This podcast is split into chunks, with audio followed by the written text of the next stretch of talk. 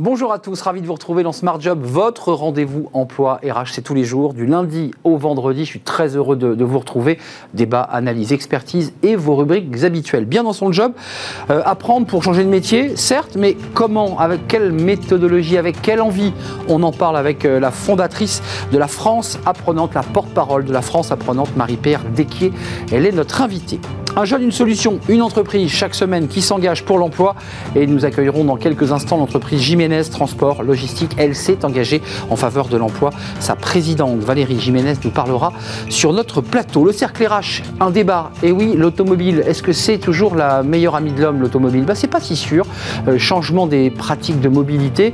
Et puis c'est un secteur qui connaît aujourd'hui la crise. Il n'a pas vécu la relance comme d'autres secteurs. On fera le point. Il y a la crise des semi-conducteurs. Et puis il y a aussi les voitures électriques, bien entendu on va en parler.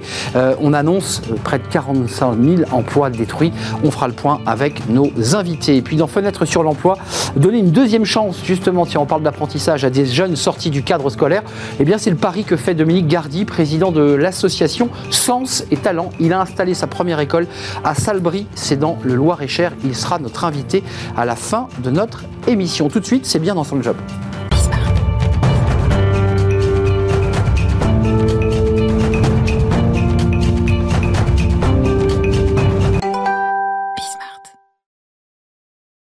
Bien dans son job et j'ai envie de dire aujourd'hui bien dans son apprentissage. Bonjour Marie-Pierre Desquier, ravi de vous accueillir. Vous êtes euh, cofondatrice et porte-parole de France Apprenante. Merci d'être avec nous. Euh, d'abord un petit mot sur cette structure France Apprenante. Qu'est-ce que c'est exactement? Euh, Ça ressemble à un ovni quand on le regarde de loin. C'est mm-hmm. beaucoup beaucoup de gens réunis. ils font le même métier, ils viennent du même monde. Qu'est-ce qu'ils veulent? Alors France Apprenante, c'est plus de 700 personnes et organisations autour de la formation, qui s'intéressent au secteur de la formation professionnelle. Alors vous avez des associations, vous avez des organismes de formation, vous avez des individus, euh, comme Frédéric Laloux par exemple, qui a signé notre manifeste. Et alors on se rassemble autour euh, d'un sujet qui nous semble extrêmement important, euh, et qu'il est d'ailleurs dans l'actualité, puisque on a un plan de relance à 15 milliards sur la formation, on a eu un plan d'investissement dans les compétences à 15 milliards sur la formation, donc on est en pleine réforme. Euh, les milliards valses. Voilà, de la formation, du secteur en fait de la formation professionnelle. Alors qu'est-ce qu'on cherche nous? Oui, parce qu'un manifeste, excusez-moi, je, rentre dans le vif du sujet, mais vous faites un manifeste. Un manifeste, ça veut dire qu'il y a une forme de revendication, en tout cas de constat de quoi? D'échec de notre système? Non, pas d'échec, mais euh, on pourrait l'améliorer beaucoup. Alors, ce qu'on cherche, nous, à faire, c'est à donner accès à tous aux nouveaux moyens de formation. Aujourd'hui, les sciences cognitives ont montré qu'on apprenait différemment qu'assis dans une salle de classe. Il existe plein de technologies qui nous permettent en fait d'apprendre différemment. Je vous en citais une. Par exemple, vous avez des applications de micro-learning qui vous permettent d'apprendre en deux minutes quelque chose. Et puis vous avez on vous fait un petit test derrière. Et puis, si vous n'avez pas complètement acquis la compétence, ben, on va revenir 3-4 jours après avec un contenu qui va pas tout à fait être le même, mais qui va vous permettre de faire les mêmes apprentissages. Mmh. Donc, ça, c'est par exemple le micro-learning. Mmh. Donc en fait, on a des outils, des nouveaux outils comme ça, mais qui ne sont pas forcément beaucoup diffusés parce qu'ils sont promus par des startups, parce qu'en fait, il faut avoir la surface pour pouvoir euh, les, diffuser. Et puis, vous avez aussi de nouvelles méthodes. Aujourd'hui, on apprend aussi par le corps, on apprend par le jeu, on apprend, euh, on tient en compte en fait beaucoup des relations entre entre personnes. Mmh, il y a du pair à pair. Euh, on apprend beaucoup de ses pairs qui sont parfois dans notre tête plus légitimes hmm. que les professeurs. PAIR, hein, c'est le père à pair. Oui, oui, c'est pas pire tout pire. Euh, quand même, ce que vous évoquez là est intéressant parce qu'il y a une vraie volonté de renverser un peu la table finalement à travers tous ceux qui signent ce manifeste. Euh, en même temps, il y a ceux qui, qui défendent les humanités et qui disent mais qu'est-ce que c'est que ces gens? Qui viennent avec des ordinateurs, qui veulent nous faire du learning. Vous avez entendu ce discours. Vous, entendez cela aussi venant de l'éducation nationale. Comment elle se positionne par rapport à ce que vous dites Et est-ce que, à travers la pression que vous, vous faites, vous exercez forcément, elle entend, elle ouvre, elle entrebâille sa porte? Parce que c'est ça la question qui est posée aujourd'hui. Alors, ce qui est démontré, c'est qu'on apprend moins bien par les outils que par les relations et les interactions humaines. Ça, c'est évident. C'est pour ça que nous, on ne pousse pas que les outils. Les outils sont un moyen d'accélérer ou de donner accès au contenu. On peut dire que Wikipédia, c'est quand même formidable. On va pas, va hmm. dire que... Un des atouts d'Internet. Absolument. C'est vrai. Euh, donc oui, il faut faire rentrer euh, plus d'adaptabilité. Par exemple, les outils permettent de s'adapter mieux aux différentes manières d'apprendre. On sait que certains sont visuels, certains sont kinesthésiques. Hmm. Et donc, il faut arriver, c'est complexe en fait l'apprentissage. Il faut arriver à pouvoir proposer en fait des solutions euh, qui soient différentes, en tout cas qui soient complémentaires de la salle de classe. Et puis apprendre, ce n'est pas que savoir. Ce n'est pas forcément une connaissance, c'est aussi une posture, c'est aussi euh, des expériences, c'est une réflexivité sur ce qu'on a fait. Hmm. C'est intéressant ce que vous dites parce que j'ai l'impression d'avoir déjà posé cette question à peu près au même endroit et dire, mais finalement, la massification de notre enseignement, le fait qu'il n'y ait qu'une seule tête et aucune autre qui dépasse, ça va exactement à l'encontre de ce que vous nous dites. Vous nous dites, il faut individualiser les formations parce qu'on est tous différents. Sauf que quand on est dans une classe, on est 24 élèves, 25, 30 parfois. Et finalement, l'enseignement est, est massif. Il est le même pour tous. Donc ça ne marche pas. Notre système ne marche pas. Alors, vous avez quand même des, lieux dans lesquels vous avez beaucoup d'enseignants euh, qui travaillent en fait par sur petits groupes méthodes, qui font travailler les enfants par petits mm. groupes, qui font ce qu'on appelle des classes inversées, c'est-à-dire qu'on questionne d'abord les enfants sur leur savoir, puis on vient compléter ou corriger s'il y a des inexactitudes. Donc il y a beaucoup de choses en fait qui mm. sont. Mais c'est très clairsemé. Voilà. Alors nous, on s'attaque à la formation professionnelle parce qu'on a le même problème de ben la formation professionnelle. D'ailleurs, elle est plus ou moins digitalisée, c'est un des enjeux aujourd'hui. Euh, oui, il y a des progrès à faire. Maintenant, il y a pas mal de choses qui commencent à avancer. Euh, ce manifeste, vous en faites quoi? Vous, l'avez sous le bras? Vous allez voir le ministre de l'Éducation nationale? Vous allez voir le, euh, la ministre en charge de, de, la recherche de la formation Le ministre de l'économie? Qu'est-ce que vous en faites de ça, de cette parole? Alors, nous, on est plutôt des doueurs, c'est-à-dire qu'on fait. On va pas tellement faire euh, ce qu'on appelle du plaidoyer, on va pas aller tellement taper en fait aux portes des uns et des autres. Évidemment, euh, la Fédération de la formation professionnelle, on travaille avec eux. Mais ce qu'on fait, c'est qu'on on essaye justement de diffuser concrètement ces nouveaux moyens. Alors qu'est-ce qu'on fait? On répond à des très gros appels à projets ou des appels d'offres en fait des gros commanditaires de formation, qui sont les régions, qui sont Pôle Emploi, qui sont l'État. Et on travaille en particulier beaucoup sur l'insertion. Et on monte en fait des associations qui vont permettre à des startups, à des nouvelles manières de faire, d'apporter leur technologie ou leur, savoir et leur savoir, euh, et de pouvoir le diffuser. Donc en fait, on leur permet d'accéder à la commande de masse et ils le font avec des acteurs qui sont solides et qui connaissent bien le monde de la formation et du coup qui vont leur permettre d'avoir une certaine solidité pour pouvoir répondre en fait à ces appels à projets. Donc très concrètement, voilà, on a un certain nombre de gros appels à projets sur lesquels on a fait des consortiums. Dans lequel, en fait, est intégré ou implémenté France Apprenante à travers ses membres, qui vont venir apporter leur valeur ajoutée ou leur manière un peu différente d'aborder la formation. On est d'accord Absolument. Ça veut dire que celui qui a lancé l'appel d'offres est tout à fait au courant que la formation qu'il va acheter est un peu différente. Alors, il y a un gros travail justement de sensibilisation bah des acheteurs. Donc on a fait euh, notamment un MOOC en ligne dans la région Grand Est pour sensibiliser les, acheteurs de formation. Oui, il faut les prévenir quand même hein, que ça va être différent. Non, mais en fait, il faut faire des cahiers des charges un peu différents ah ou très ouverts. Ce que fait l'État aujourd'hui, en fait, l'État investit énormément dans l'innovation dans la formation avec des cahiers des charges qui sont très ouverts. Mmh, bien sûr. Et donc c'est très intelligent aujourd'hui d'ouvrir comme ça, de conserver des fonds sur l'expérimentation et sur... Euh, la liberté en fait de proposer des solutions dans la formation. Le faire plus que l'agir propre, puisqu'il y a quand même cette idée d'agir très concrètement et de faire bouger les lignes de l'intérieur. On a démarré notre échange sur les, 15 et 15 milliards les hmm. milliards valsaient. Euh, ils sont bien utilisés en matière de formation parce que si je vous entends, il y a beaucoup d'argent sur la table et qu'au final, bah, au, bout de la tuyauterie, euh, le client ou le formé se dit j'ai pas reçu une formation géniale. Bon, il faut du temps euh, mais en fait, ça vise à faire plusieurs choses, euh, cet argent. Il y a une partie qui est sur de l'expérimentation, justement, de nouvelles manières de faire, et l'État entend apprendre de tous ces projets qui vont se faire. Donc ça, c'est Quel travail remarquable.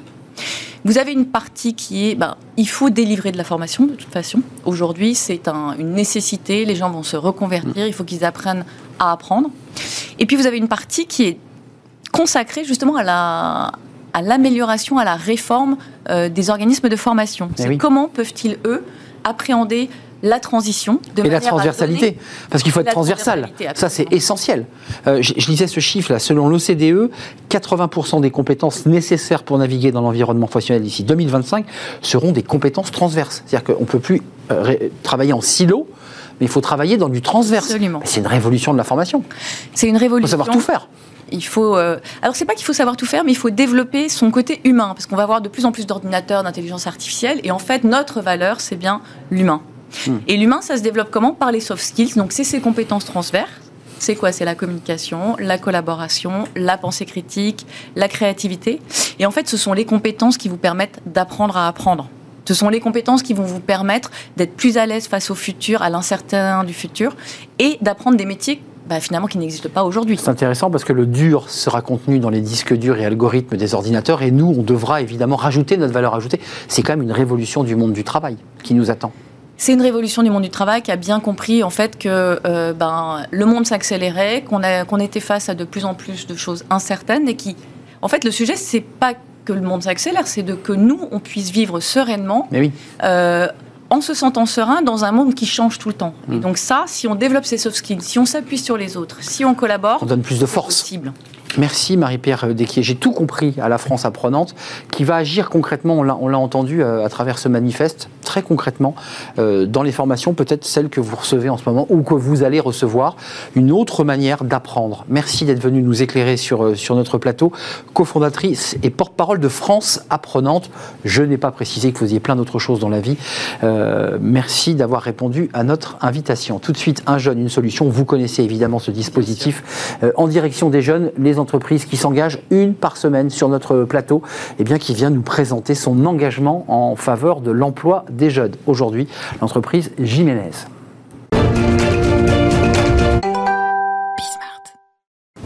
Un jeune, une solution, c'est notre euh, hebdo euh, du recrutement à travers cette plateforme. On en a beaucoup parlé sur ce plateau, qui est notre partenaire, euh, mettre en relation l'offre et la demande en direction des jeunes notamment. Et aujourd'hui, eh bien l'entreprise qui a décidé de nous parler est l'entreprise Jiménez. Valérie Jiménez, ça tombe très bien. Vous portez, vous avez le nom éponyme de votre société, présidente et directrice générale de Jiménez Transport et, Location. Vous êtes considérée comme une, une ETI, on est d'accord? Oui, euh, si on, prend tous les salariés, oui, puisque j'ai 600 salariés. 600 salariés. Avant de nous parler de votre engagement, parce que c'est intéressant, euh, euh, tous les témoignages que l'on reçoit chaque semaine de ces entrepreneurs de PME, de grandes entreprises, de TI. D'abord, votre entreprise, c'est quoi? Elle fait quoi? Alors, on est spécialisé dans la mise à disposition de véhicules industriels avec conducteurs euh, auprès de tous les expressistes, expressistes et messagers de, de France, c'est-à-dire tous les transports, transporteurs tels que Chronopost, UPS, GLS, euh, Kunenagel, Jeffco, euh, tous les messagers, en fait, euh, on travaille pour eux. Ensuite, on a une société de déménagement euh, qui, euh, qui est justement aussi transfert de bureaux et déménagement de particuliers. Et ensuite, une société d'aménagement d'espaces cinéraires euh, où on embauche justement un jeune. C'est une chef de projet, elle est toute seule dans l'entreprise. Nous, on est des associés, on l'accompagne et, et elle gère justement toute la partie aménagement d'espace dans les communes, dans les cimetières et elle fait le lien entre nous et les, et, et les, les communes. Merci en tout cas euh, Valérie Jiménez de nous avoir éclairé sur votre entreprise. Je précise que vous êtes euh, au téléphone euh, et qu'on ne vous voit pas. Juste un petit mot sur votre engagement pour les jeunes, parce que c'est vrai qu'on va revenir sur les postes. Je crois qu'il y a 31 postes ouverts chez, chez Jiménez. là, au moment où on se parle, j'imagine que ça a baissé, car depuis vous avez pourvu. D'abord, pourquoi cet engagement en direction des jeunes? Pourquoi un jeune, une solution?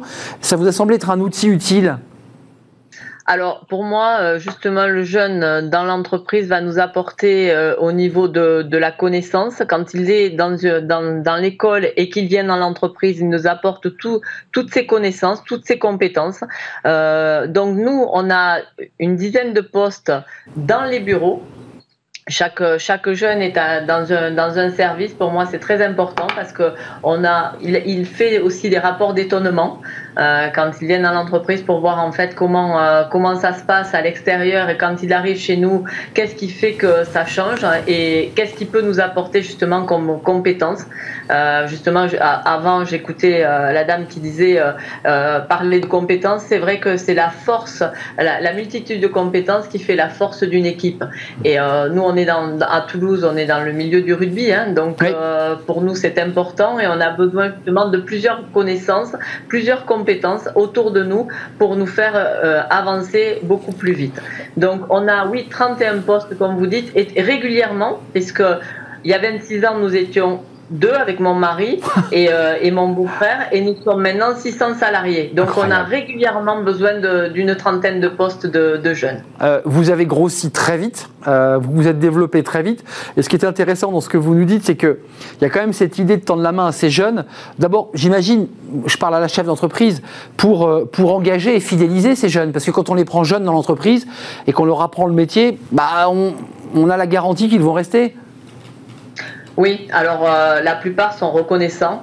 Moi, j'ai des, jeunes, j'ai même une, jeune qui est en train de passer une VAE, qui avait raté son examen à l'époque, euh, qui est maintenant chez nous depuis plus de 15 ans, qui a commencé chez nous en stage. Et comme elle s'est bien comportée, c'est ce que je dis à la plupart des jeunes qui viennent visiter notre entreprise aussi, puisqu'on a des classes qui viennent carrément visiter notre entreprise et découvrir tous nos métiers, euh, on leur dit toujours que le stage est très important dans chaque stage, eux vont apprendre quelque chose et ils vont laisser une trace pour que par la suite, on ait peut-être envie, puisque en fonction de leur comportement, de leur savoir-être, ils, vont donner envie en fait à ce qu'on les rappelle pour qu'ils viennent chez nous. Donc on a plusieurs jeunes en alternance, en stage, qui sont régulièrement chez nous pour pouvoir juste. On a même des inspecteurs d'académie et, des professeurs qui viennent chez nous pour faire un stage de quelques jours pour découvrir l'entreprise et arriver justement à connecter le monde de l'entreprise avec, euh, avec l'État pour que l'on puisse justement euh, mieux se comprendre et mieux s'apprécier. Ça, c'est intéressant, évidemment, que les, fonctionnaires ou fonctionnaires ou, ou, que les salariés du service public euh, viennent voir ce qui se passe dans une entreprise. 31 postes, vous le disiez, ça serait parti où géographiquement et dans quel secteur? Vous avez fait la liste hein, de, tous les, de tous les secteurs que vous aviez chez Jiménez. Il y a le déménagement, il y a la logistique, évidemment. 31 postes, où ça? Dans quelle ville? Alors, euh, il y a principalement Paris, Bordeaux, Lyon, euh, Limoges. On a aussi euh, Pau. on a sur toute la France, en fait, on, a besoin de, jeunes et on, travaille beaucoup avec le GEC, dont je suis la vice-présidente sur la, région de, Toulouse. et on, ça nous permet en fait d'avoir une souplesse d'embaucher les jeunes par le GEC, puisque c'est un groupement d'employeurs pour l'insertion et la qualification. On embauche aussi pas mal de, femmes, euh, puisque les femmes, euh, pour moi, elles doivent s'autoriser à oser à venir dans nos métiers dits masculins. C'est vrai. Euh, moi, j'ai le permis poids lourd et super lourd, et du coup, ça, ça donne envie à certaines femmes de se dire, ah ben oui, ben si elle y est arrivée, pourquoi pas moi? Mm. Donc voilà, ça donne cette, cette envie. Oui, féminine, et, mais aussi capable de conduire un, 38 tonnes, voire plus, puisque grand poids lourd, c'est au-delà. Avant de nous quitter, vous subissez, vous aussi, Jiménez, les, les pénuries d'emploi, parce que c'est vrai dans beaucoup de secteurs. Est-ce que la logistique, est-ce que le transport, là aussi, vous avez des difficultés d'embauche euh, Il y a 31 postes ouverts, je le rappelle. Oui, alors euh, on a besoin, euh, en ce moment, le transport embauche 50 000 salariés. On recherche 50 000 salariés. Donc on essaye de travailler avec Pôle Emploi euh, pour qu'ils puissent connaître un peu mieux nos besoins et savoir qu'en fait on peut continuer à travailler ensemble, que ce soit avec les, agences d'intérim, Pôle Emploi et les formations, puisque je suis aussi présidente du comité régional de la formation dans le transport et la logistique. Et ça nous permet justement d'améliorer l'accueil euh, des, personnes qui veulent apprendre nos métiers euh, parce qu'on en a besoin. Et donc, euh, moi, je, je, mets enfin, j'ouvre mes portes pour qu'ils viennent visiter nos entreprises. On a tous les deux ans, on organise un village des métiers pour découvrir tous les métiers du transport. Il n'y a pas que le camion, il y a tout, tous les métiers autour, la compta, le RH, la partie logistique, la partie QSE, qualité, sécurité, environnement. On en a besoin puisqu'en ce moment, on a besoin de camions propres donc, euh, toutes ces, Et on va bientôt participer à un job dating avec, en distanciel euh, pour la partie Un jeune, une solution. Mais quelle dynamique Pilote, enfin copilote avec le DRH d'Airbus sur la région euh, d'Occitanie pour justement donner envie aux entreprises de venir nous rejoindre. on va aussi dans les crèches pour euh, faire découvrir nos métiers, les faire monter dans les camions pour euh, découvrir justement euh, un gros camion qui peut être sympa. Voilà. La passion du métier, Valérie Jiménez, vous en parlez avec une passion incroyable, ça me donne presque envie d'aller faire une visite comme les fonctionnaires de votre entreprise pour voir comment ça fonctionne. voilà, ça serait... Avec grand plaisir. Eh ben, écoutez... venir, moi j'ai fait monter Marlène Schiappa dans mon... Oh, dans, votre camion, Bon, et, euh, dernièrement, dernièrement, une sous-préfète justement de la Haute-Garonne. Donc, bon. grand, avec grand plaisir, vous pouvez. Eh ben, je monterai dans votre camion, Valérie. Merci, merci d'être venu nous parler de, Toulouse avec ce petit rayon de soleil là qui venait traverser l'image. Merci d'être venu, Jiménez. L'entreprise, 31 postes ouverts. Allez sur l'onglet recrutement. Un jeune, une solution qui est notre partenaire. Bah, joue aussi ce rôle d'accélérateur de cette rencontre entre l'offre et la demande. Merci Valérie Jiménez d'être venue sur notre plateau en, en distanciel, comme on dit. À très très bientôt. À très bientôt, merci beaucoup. Au revoir. Au revoir. On fait une courte pause maintenant après avoir quitté Valérie Jiménez. Courte pause et on va s'intéresser à un secteur alors qui n'a pas bénéficié euh, de la relance comme euh, imaginé, c'est le secteur de l'automobile. Qu'est-ce qui se passe? On va en parler évidemment. Euh, évidemment, transformation des, mobilités, crise des semi-conducteurs et c'est un secteur évidemment qui emploie eh bien, des millions, des millions de, de, salariés. On va faire le point parce que c'est un secteur qui traverse une période difficile. On en parle juste après cette pause.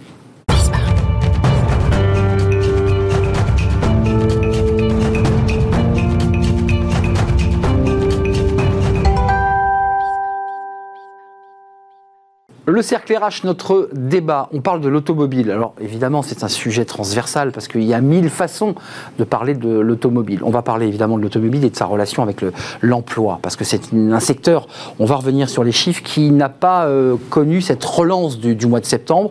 Les chiffres ne sont pas très très bons. Euh, les voitures deviennent de plus en plus électriques. On transforme le modèle et puis c'est vrai qu'on a une manière de se déplacer un peu différente, notamment dans les grandes villes. On la prend moins cette, cette voiture, on se déplace en trottinette à pied, à vélo. La voiture euh, n'a peut-être pas la cote qu'elle avait il y a une vingtaine, une trentaine d'années. Il faut réinventer euh, l'automobile parce que derrière, ce sont des emplois qui sont à la clé. On va faire le, point avec mes, invités, des experts de, ce sujet. D'abord, Ingrid Robil, merci d'avoir répondu à notre invitation. Euh, vous êtes leader développement humain vous y tenez beaucoup, un développement humain chez, chez Noroto. Noroto, c'est 10 euh, 000 collaborateurs? C'est ça, à peu près 8 000 collaborateurs. 8 000 collaborateurs, alors c'est une enseigne euh, bien connue. Euh, on parlera, j'imagine, aussi de la volonté de pouvoir accueillir des voitures électriques, parce qu'il ne faut plus faire que des vidanges, on ne fait plus de vidanges sur voitures électriques. Il faut réinventer les métiers pour accueillir ces, ces, véhicules. On va en parler avec vous. Luc Chausson, ravi de vous accueillir. Bonjour. Vous êtes directeur projet stratégique chez Volkswagen Group France marque allemande, mais c'est vrai que Volkswagen euh, importe beaucoup de voitures ici euh, en France. En blaguant, en préparant l'émission, je dis vous allez nous vendre du rêve parce que vous, êtes en vous allez nous raconter aussi que l'automobile se transforme, qu'elle se réinvente. C'est une révolution absolue. Euh, on parlera des semi-conducteurs, de l'électronique, de la manière dont l'automobile va exister dans, 20 ans. Et puis, avec nous, un, autre expert qui, connaît évidemment parfaitement le, le, secteur automobile, Marc Mortureux. Merci d'être là. Vous êtes le directeur général de la plateforme automobile P PFA, euh, acronyme. Euh, c'est quoi le PFA plateforme de la filière automobile et mobilité, donc qui regroupe à la fois les constructeurs, les équipementiers et puis les à peu près 4000 entreprises de la filière automobile euh, dans les territoires en France. C'est à vous que je donne la parole en premier, évidemment, parce qu'on a un constructeur, une marque connue, on a une entreprise qui accueille les véhicules pour les réparer, pour leur donner des outils, des, chaînes, des, des pneus neige. Et là, vous êtes au cœur du dispositif. En quelques mots, simplement, est-ce qu'on doit être pessimiste en cette rentrée de septembre? Nous sommes début octobre. Euh, et comment vous expliquez que la, filière automobile, le secteur automobile, n'a pas bénéficié de, cette, de cet élan, de cette reprise économique dont on parle beaucoup sur ce plateau? Alors à court terme, effectivement, la situation euh, est, est, assez difficile, à dire vrai, pour l'ensemble des acteurs de l'automobile. D'ailleurs, pas seulement en France, mais dans toute l'Europe, et en particulier par la pénurie des semi-conducteurs, mmh. hein, qui on l'évalue au niveau mondial, va empêcher de produire à peu près 10 millions de véhicules dans le monde. Notre dépendance à l'Asie, euh, c'est ça? Notre dépendance à l'Asie, mais en même temps, tous les constructeurs du monde entier aujourd'hui euh, sont, euh, sont concernés. Donc effectivement, on a cette difficulté. Puis par ailleurs, au niveau des intentions d'achat, au niveau du marché, c'est vrai qu'on reste quand même au niveau de l'automobile sur un niveau qui est relativement euh, faible par rapport euh, à l'avant-crise, contrairement aux autres domaines. Alors évidemment, une partie... Plus 8 en, voiture neuve, je crois que c'est plus 8, non le, Oui, mais à comparer, ah, globalement, on a fait moins 25 euh, entre 2019 et 2020, et cette année, en finale, on va faire peut-être plus 2, plus 3%, pas beaucoup plus. C'est-à-dire, on espérait reprendre près de la moitié, on ne reprend pas du tout. Et ça, ça nous distingue des autres filières industrielles qui, elles, ont repris quasiment systématiquement leur niveau d'avant-crise. Ce n'est pas le cas de l'automobile aujourd'hui. On avait quelques chiffres, j'espère que vous allez les confirmer. Il y a 12,6 millions de personnes employées en 2018 dans la filière automobile, ce qui intègre les sous-traitants, euh, puisqu'on voit aussi qu'il y a des problèmes euh, au niveau de la plasturgie, au niveau des, tableaux de bord, et que j'ai même vu qu'il y avait des usines, je crois, en Europe, en Allemagne, me semble-t-il, qui avaient fermé, euh, faute de, matières premières. et Challenge, hier, je crois, a sorti, et je vous donne la parole évidemment, a sorti une information comme quoi 45 000 emplois seraient menacés par cette crise du secteur automobile. Est-ce que vous confirmez ce chiffre? Oui, alors on a le cumul à la fois des difficultés conjoncturelles, qui en partie ont été atténuées par les mesures du gouvernement hein, jusqu'à récemment. Ben c'est vrai qu'il y a eu beaucoup de mesures d'accompagnement, mais on est en train d'en sortir, alors que l'automobile, par exemple, a encore beaucoup besoin de ce qu'on appelle le chômage partiel, l'activité partielle, parce que globalement, le niveau de production est à peu près à 70% du nominal. Mais c'est plus la crise Covid, hein, c'est la crise euh, semi-conducteur là, qui fait qu'on ne peut pas bosser. Quoi. Et cette crise des semi-conducteurs est en train de générer des impacts plus forts pour l'automobile que le Covid, parce que c'est plus long, c'est beaucoup plus long. Donc c'est vrai que c'est considérable, et d'une façon générale, une vraie désorganisation des chaînes d'approvisionnement, puisqu'à côté de ça, on a des hausses de matières premières, des hausses de l'énergie, mais qui sont absolument considérables. Et le prix de la voiture est passé de 20 à 27 000 euros en moyenne. Encore une fois, je parle sous votre contrôle, c'est vous les experts. Euh, Luc Chausson, on va parler de Volkswagen évidemment. Quelle est votre mission exactement dans ce contexte un peu sombre, euh, évidemment, que, nous décrit euh, le président de, PFA C'est un contexte quand même assez morose quand même pour les constructeurs. Là. Il faut quand même ça, sérieusement turbuler quand même pour réinventer le modèle. Bah, la crise des semi-conducteurs, personne ne s'y attendait, en tout cas pas, euh, pas sous cette forme et pas aussi longue et aussi profonde. Donc nous, on a pris, on a pris des mesures, en tout cas notre groupe a pris des mesures immédiates qui, commence, qui a commencé par euh, supprimer carrément des options, c'est-à-dire des options que, que, le client pouvait acheter jusqu'alors, euh, et on lui a dit ben non, donc on ferme les options. Électronique principalement? Électronique principalement. Bah donc, bah par exemple, un, un crochet d'attelage, on lui a dit ben non, monsieur, si vous voulez votre voiture, ben, il n'y a pas de crochet d'attelage, il faudra attendre un peu plus tard. Donc après, le client il a le choix de confirmer ou pas sa commande. Après, on a commencé par fermer euh, certains modèles qui sont moins demandés que d'autres, donc on rationalise un petit peu les, les gammes. Euh, et puis à la fin, quand on, est, euh, quand on ne peut plus faire autrement, on, ben, on met les gens au chômage technique. Euh, sur, ce, qui, vous est arrivé?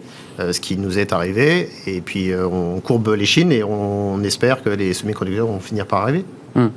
c'est que la crise des semi-conducteurs, parce qu'il y a quand même aussi une crise, je dirais, plus profonde de la façon, puisque vous avez rajouté chez PFA, c'est le directeur général qui est sur ce plateau, la mobilité, les mobilités. Est-ce que la voiture, elle a encore sa place et est-ce qu'il faut repenser, je dirais, et qui, j'imagine inquiète les ouvriers, les salariés et les cadres des entreprises, est-ce qu'elle a encore sa place dans le, dans le panel des mobilités? Nous, on a bien vu qu'à la sortie euh, du Covid, il y, a eu, euh, il y a eu un grand élan d'achat. On est remonté très vite sur le niveau de 2019, ce qui était quand même très très encourageant. Bon, puis après, ben, vous avez les gens qui sont tous touchés par, euh, par l'économie, par tout ce qu'on a Prudence. sur des délais, donc qui, qui sont prudents. L'achat d'un véhicule automobile, ça reste quand même un investissement. Euh, on en parlait juste avant de rentrer, mais le, parc automobile en France, c'est 9 ans, donc euh, c'est long. Donc un client, quand il change, c'est un acte qui est très réfléchi. Donc si le client, il a, des doutes un petit peu sur euh, la manière dont il va choisir sa voiture, est-ce que c'est le bon choix? Est-ce que c'est pas, pas le bon choix? Est-ce que hmm. j'achète un véhicule thermique? Est-ce que je passe ouais. sur l'électrique? J'allais venir. C'est les questions. Bah, évidemment. quand il y a des questions et qu'en plus de ça, on a, on a des, interrogations sur le délai de livraison, par exemple, bah, le client, il a plutôt tendance à dire, bon, on va attendre un peu que l'embellie arrive, que le soleil revienne, puis après, on prendra des décisions. juste un mot, et je vous donne la parole parce que vous êtes concerné par cette question des voitures électriques. Vous avez des clients qui gardent la voiture électrique, qui disent il faut me la réparer, et vous dites bah nous, pour l'instant, on ne peut pas. Euh, sur la question des, voitures électriques, il y a un vrai débat, et là qui, impacte les salariés du secteur. Il est dit que si on passait au tout électrique, si vous passiez, vous réduiriez les effectifs. Je pense à Luc Châtel, ici en France, ancien, ancien ministre euh, de l'économie, qui disait et qui a dit récemment que, bah oui, ça aurait un impact direct sur l'emploi. On, a besoin de moins de salariés pour faire une voiture électrique que pour faire une voiture thermique, essence ou diesel. Est-ce que vous le confirmez? Tout dépend si on se projette euh, d'un point de vue constructeur ou si on se projette d'un point de vue réseau de distribution. Hmm. Nous, d'un point de vue constructeur, en fait, le sujet a été pensé différemment. Pourquoi? Parce que euh, construire des véhicules électriques, ça nécessite d'avoir d'autres profils que ceux qu'on avait jusqu'alors. Bien sûr. Ça nécessite d'avoir des électriciens, des électroniciens. Et, le groupe a pris le virage total du, euh, du soft, donc c'est-à-dire des développements informatiques qu'on va mettre donc dans les voitures de demain. Donc un véhicule électrique, par définition, c'est bourré d'électronique. On se dirige vers la connectivité qui est très importante. Et, demain, ça sera les, véhicules autonomes. Donc pour ça. Demain, c'est véhicule autonome, parce qu'on nous dit les véhicules autonomes, c'est dans, c'est dans un siècle. Quand, je dis demain, c'est plutôt après-demain. C'est plutôt après-demain. Non, mais pour que si vous avez une date, dites-le nous. non, j'en ai pas, sinon je vous la donnerai et je pense que je serai peut-être riche. Euh, non, plus, plus sérieusement. Euh, et c'est pour ça d'ailleurs qu'on a ouvert, euh, il y a quelques mois maintenant, une université de codage. C'est-à-dire qu'on recrute. Elle s'appelle Wolfsburg 42. C'est en fait l'équivalent de l'école qui a été créée à Paris par Xavier Nel. D'accord. qui est donc de donner la chance à des, des, étudiants de travailler dans un grand groupe automobile sur, sur le codage de demain. Donc ça, c'est important. Euh, ça, c'est un exemple sur. On repart à zéro, vous formez. Et on forme, parce que, parce que demain, la voiture en elle-même ne sera plus suffisante. Euh, je donne un mot, et je donne la parole à Ingrid Robil, parce que regardez, elle est. Chiffres, bien sûr, euh, sur la partie industrielle, la motorisation thermique, aujourd'hui, c'est 60 000 emplois en France. C'était très développé. On fabrique encore ah plus de 3 millions de moteurs thermiques chaque année, c'est-à-dire beaucoup plus que les véhicules qu'on assemble. On nous dit avec l'Europe, 2035, il n'y en a plus. Ah, c'est les nouvelles règles. Hein, c'est 60 000 emplois qui vont disparaître de ce côté-là. Et tout l'enjeu, qu'il faut faire basculer, rassurez-moi. Voilà. De la création d'emplois, hmm. bien sûr, euh, tout le domaine de l'électrique, de l'électronique, de ce qu'on appelle l'électronique de puissance. Enfin, il y a toute une série de potentialités de création d'emplois. Encore faut-il que la France soit capable de se positionner, d'être compétitive pour attirer les investissements sur ces nouvelles chaînes de valeur. Donc euh, c'est tout le défi. Je, vous redonnerai la parole parce que j'ai une question qui en découle, évidemment, sur l'idée de transférer, euh, de créer de l'employabilité sur des salariés qui étaient des spécialistes du thermique et qui connaissent leur métier sur le bout des doigts, et puis de leur dire un jour, bah, écoutez, vous allez euh, mettre des gants blancs et, poser des fils, parce que c'est ça la question qui est, qui est posée. Ça se passe comme ça chez vous aussi tout Vous aviez le même problème, il y avait la vidange, il y avait les huiles, des métiers traditionnels de la mécanique, on changeait les pneus. Là, vous avez vous aussi besoin de basculer Alors, on a besoin de basculer, on va accompagner cette transition. Et vous avez commencé hein. On a déjà commencé, effectivement, donc on, forme nos collaborateurs pour développer des nouvelles compétences, mais quelque part, on le voit plutôt comme une opportunité, parce qu'on se dit que finalement, c'est euh, l'opportunité pour nos collaborateurs d'avoir des nouvelles compétences et donc de, déployer euh, leur employabilité, mais aussi de, s'épanouir aussi dans leur job. Excusez-moi, il y a de l'inquiétude, vous allez me dire que non, mais il y a de l'inquiétude dans le réseau, quand on va dans les magasins, de ces salariés qui sont formés comme des mécaniciens et qui sentent bien qu'à un moment donné, euh, bah, l'eau monte. Oui, oui, alors on les accompagne bien, hein, euh, aussi bien sur la formation continue que sur la formation initiale. Nous aussi, on a, euh, on a notre institut, on appelle ça l'institut, nous c'est pas l'université, et qui forme euh, nos collaborateurs. On en avait parlé sur ce plateau d'ailleurs. exactement. Et puis après, on a aussi, on, intervient sur la formation initiale des jeunes. donc on crée des partenariats, on crée des classes dédiées. Donc on a des classes 100% Noroto avec des alternants qui viennent que chez Noroto. Et qui iront chez Noroto à leur sortie. Et qui resteront chez Noroto. On accueille à peu près 800 alternants par an euh, et sur les 800, on en embauche 35%. Pardonnez-moi Ingrid, mais sur l'électrique, comment vous transformez le métier? C'est-à-dire que ça, c'est une question fondamentale. Il y a une grosse partie du métier qui existe toujours hein. euh, sur les voitures. C'est vrai. Il y, a encore des tough tough. Euh, on est d'accord. on a encore une grosse partie de notre. C'est vrai. Il y a les plaquettes encore. Il y a encore des plaquettes. Vous allez me dire que les freins s'usent un peu moins, mais bon. C'est vrai. Il y en a encore en tout cas. Donc il y a une grosse partie de notre activité qui existe toujours. Et puis après, nous, c'est aussi l'opportunité de développer des nouveaux marchés. on vend et on entretient également tous les VAE, les trottinettes électriques, etc. Mm. On développe la location. Vous parliez des chaînes neige tout à l'heure. Bah, voilà. Donc finalement, et c'est très bien. Il faut réinventer des métiers. exactement. On est dans une transition qu'on doit accompagner technologique, mais aussi comportementale, parce que les habitudes de, de, se déplacer, de mobilité évoluent. Donc, euh, on doit aussi accompagner tout ça. Mais euh, Marc Mortureux, quand même, et, ça, vous concerne évidemment directement, euh, Luc Chausson, mais euh, on est en train de transformer aujourd'hui l'objet voiture qu'on achetait. On était très fiers d'acheter une voiture. Souvent, on faisait un crédit. Euh, parfois, on l'achetait cash quand on avait un peu d'argent. Aujourd'hui, on la loue. c'est même l'utilisation même de cet objet qui, est en train d'évoluer. Est-ce que c'est une réflexion profonde qui traverse les constructeurs et qui donc oblige à transformer leur modèle et qui donc de fait peut avoir aussi une incidence sur, sur l'emploi et sur la filière? Oui, bien sûr. Enfin, c'est plus qu'une réflexion, c'est aussi une réalité hein, qui a déjà largement commencé. Moi, peut-être déjà un mot sur cette transition et cette transformation. Une des petites différences entre l'amont, l'industrie et l'aval, c'est un peu le rythme de cette transition. C'est-à-dire, l'aval a d'un certain côté la chance que la transition va se faire de façon un peu plus progressive puisqu'elle concerne le parc de véhicules exact. qui va évoluer, mais ceci dit qui est très profonde quand même. C'est le hein. cas chez nous parce que nous notre enjeu c'est à la fois de se préparer pour les, sur les compétences de demain, mais, d'accueillir vos clients. L'essentiel aujourd'hui. Eh oui. mais c'est le même problème pour Volkswagen. Hein. Voilà, c'est la, même chose pour un constructeur. Mais c'est toute la difficulté d'ailleurs, c'est d'être encore sur les deux et d'accompagner la progressivité mmh. de. Voilà. Marc Mortureux et, Luc Sur le côté industriel, une des difficultés, c'est qu'on voit depuis deux ans une une accélération mais incroyable du rythme vers le tout électrique. Hum. Incroyable. Et une des difficultés quand on, raisonne au niveau d'un site qui doit se reconvertir, c'est euh, le rythme eh peut rendre très difficile. On voit bien qu'il y a des... Comme chez Noroto, finalement, c'est quelle est la part que vous gardez encore au traditionnel euh Voilà, il y a des postes qui disparaissent d'un côté. Par exemple, on va prendre l'exemple dans le nord de la France où il y a l'usine ACC de Douvrin hein, qui va monter en puissance pour la fabrication de batteries. Le problème, c'est que plus on va aller vite vers la disparition du moteur thermique, moins on a le temps de convertir les gens pour justement... Voilà, donc c'est une des difficultés qu'on rencontre. Alors il y a énormément de travaux qui sont en cours, les constructeurs d'ailleurs. Je, je, ne suis pas fondamentalement inquiet pour les grandes entreprises dont on voit qu'elles ont déjà beaucoup travaillé pour cette adaptation. Mais la conséquence malgré tout, c'est que on voit que les constructeurs sont amenés éventuellement à rapatrier un peu d'activité dans leur propre site pour justement gérer la reconversion, mais que du coup, au niveau de l'ensemble des tissus, d'équipementiers de fournisseurs, bah, ça réduit finalement le champ de hmm. leurs activités. Ou ça reventile les activités plus près des sites. Et ça, c'est effectivement un, un, défi qui est extrêmement complexe à mener. En matière d'emploi, c'est intéressant parce qu'il y a eu beaucoup de polémiques, souvenez-vous pas chez Volkswagen, mais on se souvient de Renault, euh, sur le fait qu'on externalisait, qu'on envoyait euh, et qu'on construisait ailleurs, en dehors de la zone européenne. Est-ce que là aussi, en matière d'emploi, on se dit, mais on l'entend hein, ici en France, mais en Allemagne aussi, il faut, réindustrialiser. L'Allemagne est moins concernée parce que c'est déjà un pays très industriel. Mais est-ce qu'on réindustrialise finalement? Est-ce qu'on se dit, on a une stratégie euh, de voiture électrique ou hydrogène? D'ailleurs, Volkswagen a choisi sa technologie ou pas? C'est l'électrique? Oui. Donc l'hydrogène est une technologie qui pour l'instant n'est pas... Euh, ah, pour, être, plus précis, Volkswagen a choisi l'énergie qui aujourd'hui est disponible et qui fait ses preuves en, termes de réduction des émissions polluantes. C'est l'électrique. Hmm.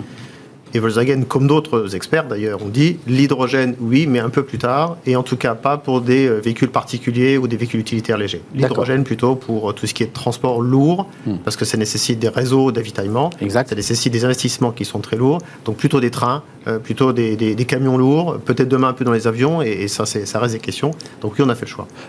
là, on est vraiment dans de la stratégie lourde, c'est-à-dire c'est des choix qui engagent sur 30 ans.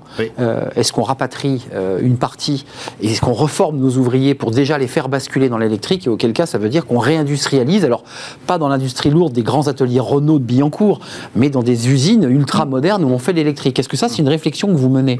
Comme les usines de batterie. Euh, mmh. Exactement. On vient de parler, c'est sûr que. Franco-chinoise, vous me confirmez? Parce que les Chinois ont investi dans ces usines de batterie, non euh Alors, il y a une usine donc, euh, pour Renault, donc il y a un partenariat avec une usine chinoise qui est mmh. Envision. C'est ça. Et puis, on a Stellantis qui est associé maintenant d'ailleurs avec Daimler et avec Total Saft pour le projet dit Mmh. ACC. C'est ça, le projet ACC, cette grande usine là, qui, a été présentée il y a quelques, quelques mois. Ce que je trouve très intéressant dans l'époque actuelle, c'est que fondamentalement, cette transformation, ça peut être une chance, hein, ça peut être une occasion de rebond. Hein.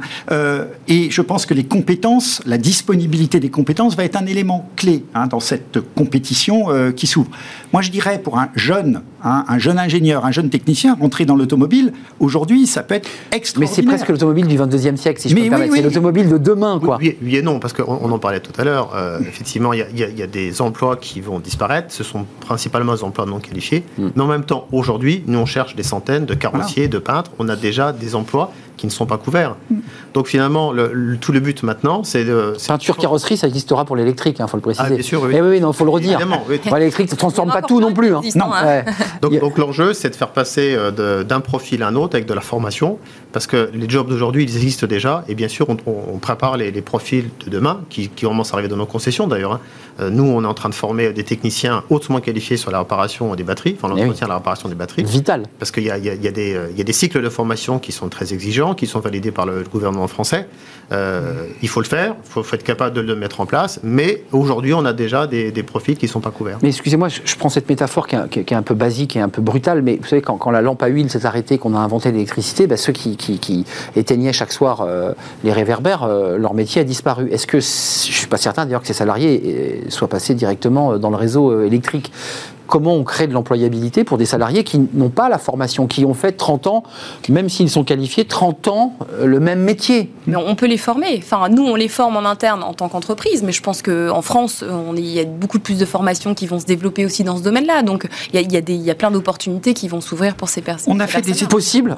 En jeu, c'est l'enjeu, ça. Oui, bien sûr. Toute la question, c'est d'arriver à bien planifier les choses, mais on a mené une étude assez approfondie qui définit quels sont les métiers qui sont en déclin, quels sont les métiers en tension, c'est-à-dire où on n'arrive pas à recruter. Il y a des métiers traditionnels et il y a des nouveaux métiers. Et on a travaillé à définir très précisément les modules de formation nécessaires pour passer de l'un à l'autre. Donc oui, tout ça se met en place. C'est vrai que par exemple aujourd'hui, on a beaucoup d'activités partielles, donc des personnels qui ont du temps disponible. Bah, un des enjeux, là peuvent se former là, de leur, de, leur euh, donner du temps utile en les formant aux nouvelles technologies. Mais vous, hein. excusez-moi Ingrid, vos besoins chez Noroto, c'est intéressant parce que c'est l'aval. Euh, ça représente quoi? Euh, Un tiers par rapport aux deux tiers du classique. Comment vous évaluez aussi parce qu'il faut quand même une programmation un peu fine. Il y a encore des gens qui achètent des thermiques, il y a des gens qui roulent encore en diesel et qui rachètent du diesel. Ça reste encore la majorité de notre parc. D'accord. C'est clair, le mm. thermique reste encore le, vraiment essentiel, mais c'est vrai qu'on a de plus en plus de véhicules hybrides et, électriques et qu'on doit savoir euh, entretenir euh, et qu'on doit avoir des compétences partout dans, nos 400 centres en France. Je pousse un Noroto d'une ville que je connais bien, euh, Orléans. je pose ma voiture électrique, on me la répare oui, on vous la répare. Alors, il faut prendre rendez-vous peut-être, selon ce qu'il y a à faire, parce que les compétences, elles ne sont pas encore dans tous les centres nécessairement. Ça. Tous les centres ne sont pas encore pourvus, hein, parce que c'est. Aujourd'hui, on n'aurait pas de quoi former tous nos collaborateurs sur ces compétences-là. Ça serait utopique, mais on raisonne beaucoup par bassin. On a la chance d'avoir un réseau qui est assez étendu partout en France. Donc, à Orléans, il y a d'autres d'autres centres autour euh, où on partage des compétences dans ces cas-là.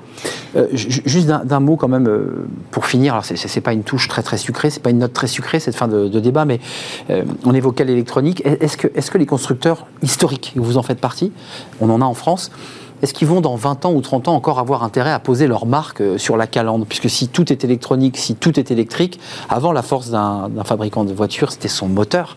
Euh, c'est parce qu'il faisait un moteur de qualité, résistant, performant. Volkswagen en faisait partie. Quel intérêt pour lui de, de poser une marque? Pourquoi on n'aurait pas des voitures Google un jour? Pourquoi pas? Pourquoi pas? Pourquoi pas? Maintenant, fabriquer une voiture, euh, c'est quelque chose qui est extrêmement complexe. Il faut être capable de délivrer du 1er janvier au 31 décembre. Il faut construire des usines qui sont, vous l'avez dit, euh, qui doivent être euh, capables de durer 20 ans ou 30 ans. C'est des investissements importants, c'est la formation qui est importante. Donc tout le monde est capable de fabriquer une voiture, fabriquer 1, 5, 10 millions Mais délivrer. par an, hmm. ça c'est quand même très complexe. Et après, le client, il a toujours besoin de, se raccrocher finalement à une marque, hmm. sauf que la marque ne va plus être le moteur, principalement. On est d'accord. Elle va être l'ingénierie qui va être dans la voiture, la connectivité euh, de la voiture. Vous parlez d'expérience vous-même, quasiment. Mais, mais, mais bien sûr. Mm. Euh, et puis après, c'est tous les services associés qu'on va rendre aux clients. Euh, vous l'avez dit tout à l'heure, l'achat automobile est en train d'évoluer de, manière extrêmement rapide. Clairement. On est, dans la location. et même les formules de location sont en train de, de devenir très agiles. On est en train, nous, de réfléchir pour lancer des formules d'abonnement. C'est-à-dire qu'en fait, vous iriez louer une voiture pour 15 jours, un mois, 6 mois. Euh, je prends un exemple très simple. Vous avez euh, un stage à faire qui va durer trois mois. Ben, finalement, vous n'avez pas de voiture et vous allez prendre une formule d'abonnement pour trois mois. Euh, et ça, c'est des choses sur lesquelles on est en train de travailler entre la très courte durée. Et je rends les clés trois mois après. Et vous rendez les clés trois mois après, jusqu'à le contrat de location de 3-4 ans. Finalement, on est obligé de devenir très agile parce que les clients eux-mêmes deviennent agiles dans leur modèle de consommation. Vous êtes d'accord avec cette idée Il restera des marques, euh, je, l'espère, enfin des marques connues, mais c'est vrai que c'était des motoristes avant. On parlait de Peugeot parce que c'était le dieseliste, parce qu'on savait que Peugeot c'était solide. Quand il n'y a plus de moteur à l'intérieur, on se dit après tout, euh, pourquoi je prends cette voiture plus qu'une autre? Moi, je pense que la marque, pour le coup, va rester quelque chose de très important pour donner confiance. Euh, c'est du sérieux. C'est-à-dire, je, je, mmh. pense qu'il y a vraiment une image de sérieux. Une légitimité. on va avoir une offre qui va se démultiplier dans tous les sens. Le consommateur, il va peut-être être un peu perdu là-dedans, parce qu'on a beaucoup parlé de la ah transition énergétique. Mais c'est vrai que tout ce qui va se développer comme service associé à la ah connectivité de plus en plus importante, l'automatisation, etc., c'est vrai qu'on voit bien qu'il y a un champ gigantesque. Et je pense au contraire que les marques peuvent avoir un vrai atout pour le consommateur, encore une fois, par rapport à cette crédibilité euh, et le fait que, bah voilà, c'est des marques qui ne peuvent pas se permettre de proposer des services ou des produits qui ne sont pas d'un haut niveau, compte tenu justement de leur réputation. Mmh. Donc voilà, moi, je pense qu'au contraire, ça va être un élément important. Euh, juste avant de nous quitter, cette fameuse grande usine, euh, ces deux grands sites de production de batteries, j'imagine que ces sites, l'un franco-chinois, l'autre français, sont en train déjà d'enclencher le recrutement. Il faut les trouver, ces salariés. oui, à minimal les former. Enfin, comment ça se passe là? C'est passionnant d'ailleurs. Il y a une partie. C'est un boulot titanesque. Justement, de, de, de, reconversion de salariés qui étaient déjà dans la région chez les constructeurs, qui travaillaient sur le thermique et qui vont être reconvertis. Volontaires Des volontaires qui disent Moi, j'ai envie d'y aller Volontaires, et que les entreprises de batterie sont également volontaires pour les recruter, parce qu'ils ont besoin d'avoir des gens euh, de qualité compétents. qui savent travailler. Dans les deux sens. Et puis après, effectivement, ils sont en train de chercher sur le marché, ils sont en train de recruter un certain nombre de gens. Et c'est vrai que paradoxalement, on s'aperçoit à quel point on a quand même des difficultés aujourd'hui encore pour recruter. Hmm. Donc venez dans l'automobile. Franchement, il y a des défis, mais extraordinaires à relever pour les années à venir. Ça fait un mois et demi qu'on a repris l'émission Smart Job et quasi tous les secteurs, quasi tous les secteurs euh, nous disent, mais nous on peine, on trouve pas. Euh, vous me parliez de carrossier, de peintre. Euh, j'imagine que vous êtes en pénurie de vendeurs, de mécanos. De, des directeurs de tout. Qu'est-ce qui se passe Qu'est-ce qui se passe On a un problème de formation initiale, puisqu'on parle, on parle des emplois.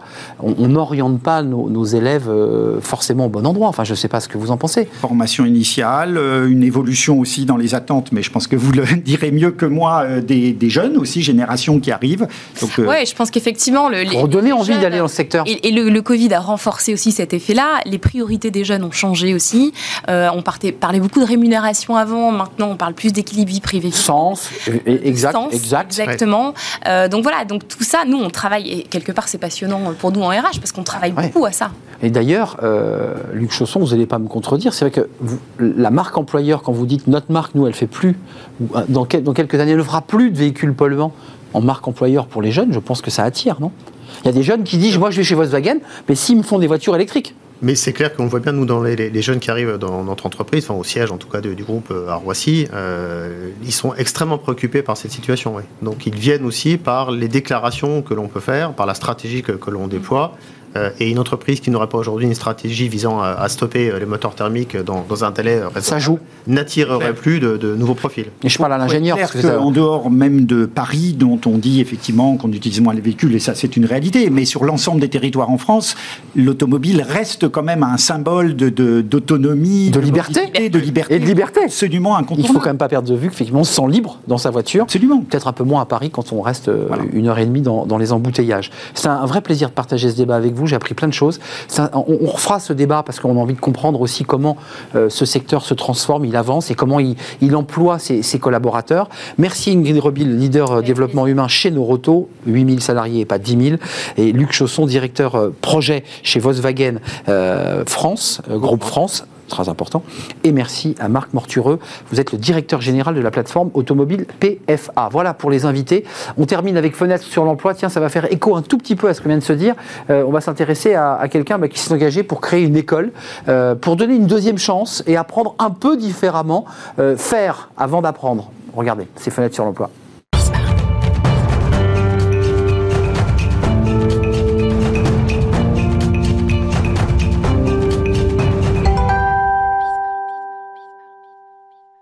Fenêtre sur l'emploi pour parler, tiens, c'est un fil rouge dans l'émission de, de formation, d'apprentissage, mais, mais pas n'importe quel apprentissage, apprendre un tout petit peu différemment et on en parle avec Dominique Gardy. Bonjour Dominique. Bonjour. Merci d'être avec nous. Vous êtes le président de l'association Sens et Talent et président français euh, de l'étranger, des territoires d'outre-mer, notamment à l'étranger, et des territoires d'outre-mer chez les entrepreneurs et dirigeants chrétiens. C'est un vrai plaisir de vous accueillir. Il y a beaucoup de vos membres d'ailleurs qui viennent sur ce plateau et on est toujours très très heureux de, de les accueillir. Euh, euh, quel a été l'esprit? D'abord, l'école, elle a démarré à la rentrée, une école. Euh, vous utilisez le mot école Absolument, l'école de production. L'école de production à Salbris, dans le Loir-et-Cher. Euh, elle a ouvert ses portes, je crois, au 15 septembre. sur un site, alors Salbris, pour ceux qui ne connaissent pas, c'était les, usines Matra, donc il y avait toute une histoire industrielle dans, cette ville, qui est une ville au cœur de la Sologne. quelle était la, philosophie, l'esprit d'abord de cette école de production? Avant même l'école de, production, c'est l'association Sens et Talent. Redonner du sens à ces jeunes, ces jeunes de 15 ans, décrochage, je n'aime pas beaucoup le terme. Mais c'est ça en fait. Hein. Ben oui, mais on va dire raccrocheur. Et chacun, chacune a ses talents, il faut aller les chercher, les développer, les identifier et leur redonner confiance et un sens dans leur vie. C'est pourquoi l'association Sens et Talent. Hmm. Et cette école de production, elle porte le logo Maurice Leroux. Ce n'est pas un hasard. Maurice Leroux était un abbé de Romorantin la deuxième commune de territoire d'industrie avec Salbris, qui jusqu'à 94 ans a formé 1000 apprentis. C'est ça qui nous a donné en 2018 de créer l'association pour enfin ouvrir cette école de production à Salbris La première, la première en Centre-Val de Loire, il y en a 35 en France. Elle est ouverte le 15 septembre avec une promotion de 14 élèves. 14 élèves. L'esprit, parce que parlons-nous cash, on, l'a eu au début de notre émission sur ce manifeste, et, notre invité nous disait de façon aujourd'hui il faut un peu révolutionner la manière d'apprendre. Ces, gosses, ces gamins, ces jeunes adultes, globalement l'école parfois ça les, a, ça les a barbés, ça les a ennuyés. Comment vous, les, vous leur redonnez envie d'apprendre? La pédagogie est tout à fait spécifique. Il s'agit de faire pour apprendre. Normalement, on apprend pour faire. Là, il s'agit de faire pour apprendre. Les jeunes sont sur un même site, site unique à la différence d'apprentis, et un tiers de leur temps des matières d'enseignement classique, français, mathématiques, et deux tiers de leur temps, l'essentiel, la matière, toucher la matière, ils fabriquent en mécanique de précision, c'est la filière de l'école, mm. des commandes des entreprises de toute la région qui leur donnent des commandes réelles que les élèves vont fabriquer sur un parc machine identique à celui des entreprises de la région, bien sûr avec l'aide de maîtres professionnels. Avec des maîtres qui viennent évidemment les encadrer et leur apprendre grandeur nature. Euh, il y a quand même la pression aussi, et c'est très très intéressant cette stratégie de l'enjeu, de ne pas faire d'erreur, puisque en bout de chaîne, on ne jette pas la pièce. Il faut que le client la reçoive. Il y a ça. C'est absolument exact. C'est une véritable un engagement de qualité et de délai vis-à-vis des entreprises. Nous sommes clients de ces entreprises et nous gagnons leur crédibilité. Et c'est par cette crédibilité que ces jeunes, qui vont être suivis par les entreprises de la région pendant 3, 2, 3 ou 4 ans suivants qu'ils ont leur CAP ou leur bac pro, vont être identifiés comme opérationnels dès la sortie de l'école pour trouver un job ou créer leur entreprise. Ou créer leur, entreprise. Évidemment, en mécanique de précision, c'est un métier pénurique euh, où on cherche euh, des, mécaniciens de, de précision. Euh, il y a beaucoup d'entreprises hein, qui se sont implémentées. Je pense à Samod qui est venu sur notre plateau, dont un des sites de production est à la mode Beuvron, c'est-à-dire à quelques kilomètres. elle joue le jeu. Elle joue absolument. Elle vous commande des choses. Elle nous commande et elle s'intéresse en fait parce qu'il y a effectivement, comme vous l'avez dit, une pénurie de main-d'œuvre dans ce secteur.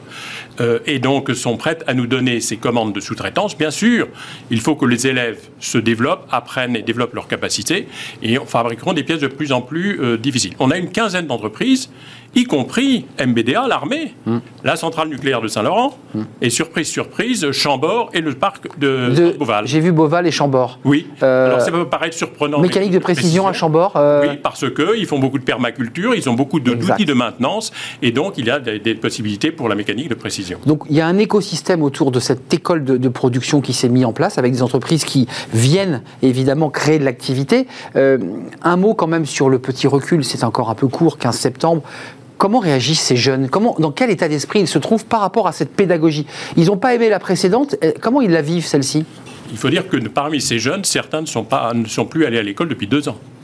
Et donc, en fait, ce qu'on découvre au bout d'un mois, puisque nous apprenons un peu en même temps qu'eux, c'est qu'il faut leur faire apprendre par la matière, le toucher, les machines. Nous avons déjà six machines, huit, deux autres qui arrivent euh, dans d'ici une quinzaine qui coûtent très cher ces machines. Et ces, machines coûtent très cher. On a un très gros budget de machines. On aura jusqu'à 23 machines, puisqu'on aura 12 élèves par an en moyenne, 48, 48 euh, élèves au bout de 4 ans. Et bien sûr, tout ça avec cette pédagogie et, sous l'égide en fait de la Fédération nationale des écoles de production, qui a donc 35 écoles de production. Je rappelle qu'il y a eu un appel à manifestation d'intérêt de Thierry l'industrie, de, de l'État, pour doubler ce nombre d'écoles d'ici 2023. Merci pour euh, ces mots de conclusion, euh, Dominique Gardy. Merci d'être venu sur notre plateau pour clore cette émission. J'ai été ravi de la partager avec vous, évidemment. Merci à Benjamin à la réalisation. Merci à Saïd pour le son. Merci à Fanny Griesmer et à Margot Ruot qui m'accompagnent. C'est un vrai plaisir. Je serai là demain, évidemment. D'ici là, ben, restez fidèles à tous les programmes de, de Bismarck. Il y a du choix. À demain. Bye bye.